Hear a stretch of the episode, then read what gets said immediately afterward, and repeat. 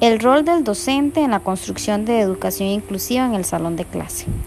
Considero y bajo la experiencia en procesos de inclusión, el docente debe ser un mediador de oportunidades en donde sea generador de ambientes cálidos entre el grupo de estudiantes en general y la persona en condición de discapacidad.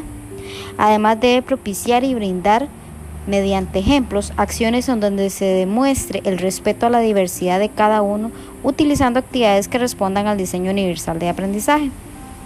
En conclusión, el docente debe ser portador y ejemplo de las buenas prácticas humanas de respeto y de derechos que poseen los seres humanos en general.